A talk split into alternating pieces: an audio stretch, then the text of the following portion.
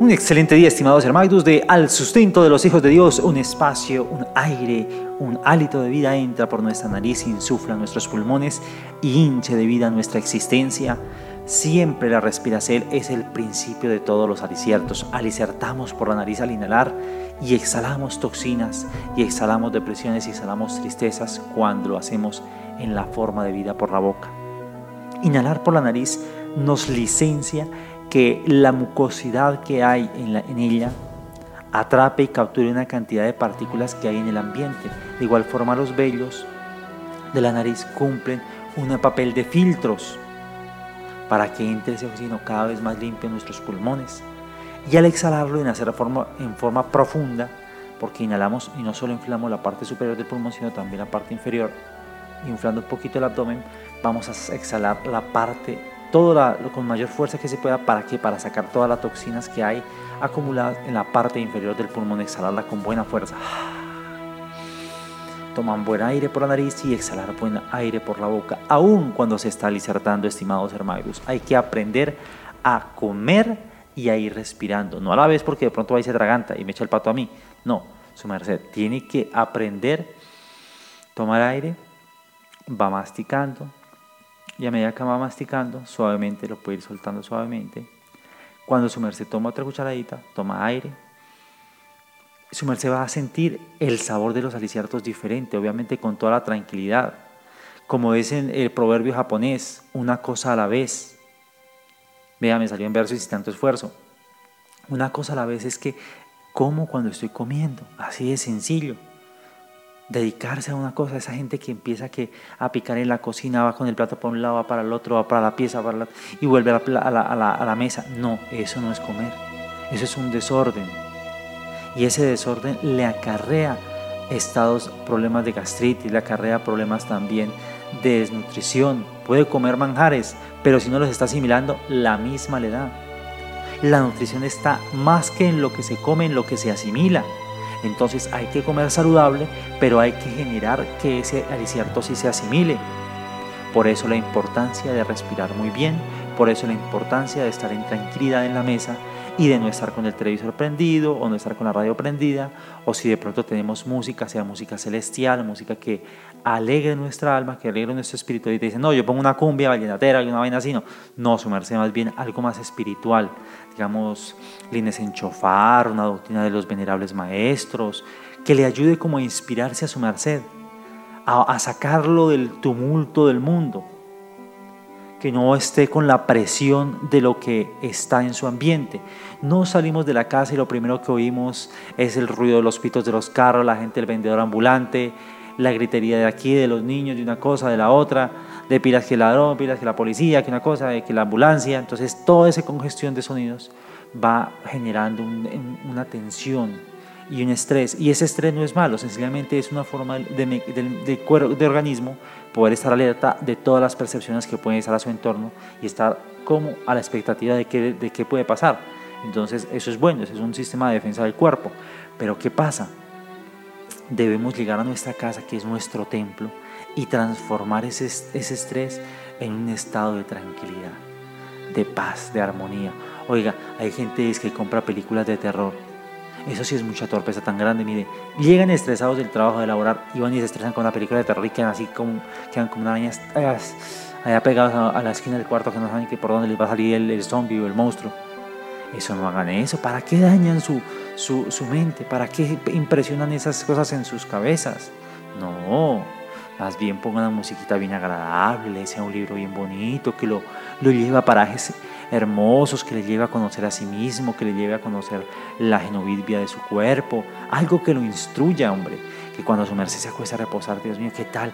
Viaje a mi huerzón y conocí las seres, conocí los seres que allí traaltan porque allí también hay seres, en el hígado también hay seres que traaltan, así como afuera en, en el medio ambiente hay elementales, en el organismo también hay elementales de nuestro organismo.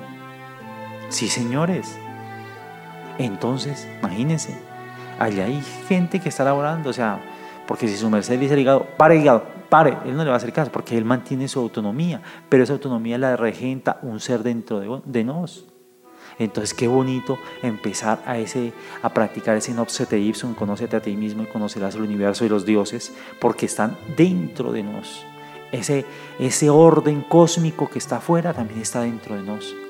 Cuando nos alicertamos, estamos incorporando una cantidad de seres que fueron seleccionados del ambiente para ingresar a ese microcosmos. O sea, en este cierto, nuestro proceso de mutación que estamos haciendo, el tralto que estamos haciendo en el sendero Tao, es para convertirnos en alicierto de ángeles y de dioses. Lo mismo que hace una naranjita cuando está procesándose y está levantándose de entre la tierra y convirtiéndose en un arbusto, un arbusto, un árbol, de un árbol a una rama, de una rama a una, a una hojita, a una flor, de la flor al fruto y de ese fruto llegar a nuestra mano y poder ser ingerido. Oiga, qué bonito, mire cómo la naturaleza nos enseña. Entonces, ¿qué debemos hacer? Prepararnos para ser lo más frondosos posibles espiritualmente. Por eso la importancia de lo que comemos por los oídos, de lo que comemos por nuestra naricita y de lo que comemos por nuestros ojos. Oiga, ponga en su mesa un frutero bien bonito ahí, pero no con frutas artificiales que vaya a meter un muelo y se queda con la caja y pegada, no. Más bien un alicierto que sean frutas vivas, que provoquen, que den gusto. Hasta un día llega a una casa y habían unos, unos pisertones bien bonitos ahí, habían unas verduritas que se veían muy agradables, unas perseas ahí, se veía muy bonito. Ese frutero, ay, qué frutero tan, tan, tan apetitoso. Aquí se sienta uno y se le dan ganas de comer, pero es de una vez. Qué bonito. Eso es, de eso se trata, de sentir ese apetito por, por los aliciertos limpios.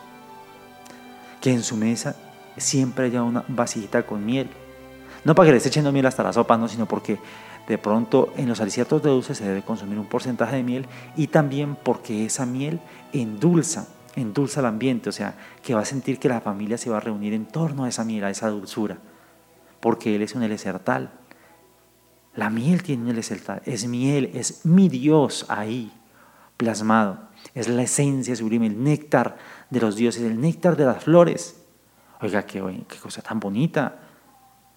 Entonces, ¿cómo vamos a poner al lado el celular, que las llaves, que las bolsas que trajimos? No vamos a poner esa vaina encima de la mesa. La mesa es un lugar sagrado, es un altar.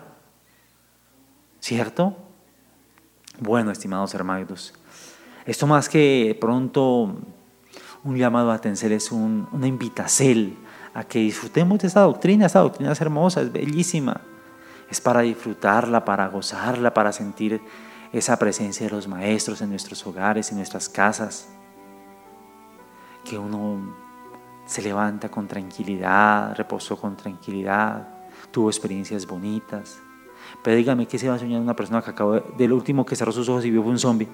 ¿Qué se va a soñar esa criatura? ¿Para dónde va a parar? No, hombre, eso termina para allá revolcándose con los demonios y se levanta todo cansado, chupado, sin energía, desgastado, estresado, el tiempo no le alcanza, qué era lo que tenía que hacer, se me quedaron las llaves, ahora cómo hago, Dios mío, los papeles, ¿dónde los dejé? No pagué el recibo de la luz, ahora sí me metí en problema, ahora sí me tocó pagar la reconexión. Entonces la gente anda estresada, ¿pero por qué? Porque se estresan a sí mismos. Recordemos esto, el estrés no es algo negativo, es algo positivo. ¿Por qué? Porque el estrés es una forma de tensión del cuerpo que se tensiona para estar alerta de algo que está en su entorno. Y es un sistema de defensa y mecanismo de defensa que nosotros taoístas lo tenemos aún más activo. Porque si algo llega a pasar, entonces una vez llega una reacción en forma, en forma marcial.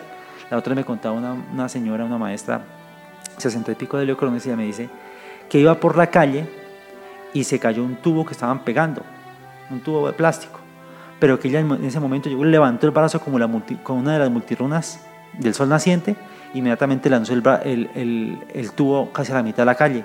Y que todos uy, se quedaron mirándole y todo el mundo dijo, ah, mire quién ve la, la abuelita, miren esos eh, tremendos reflejos. Claro, porque eso ya lo tiene en su organismo. O sea, aunque ella no mantiene estresada y tensionada, pero sí mantenía con ese reflejo. Entonces lo primero que hizo fue hacer ese movimiento y sacó el tubo a volar. Y eso es bonito, y por eso les digo, el, taoísta ante los tiene más activos.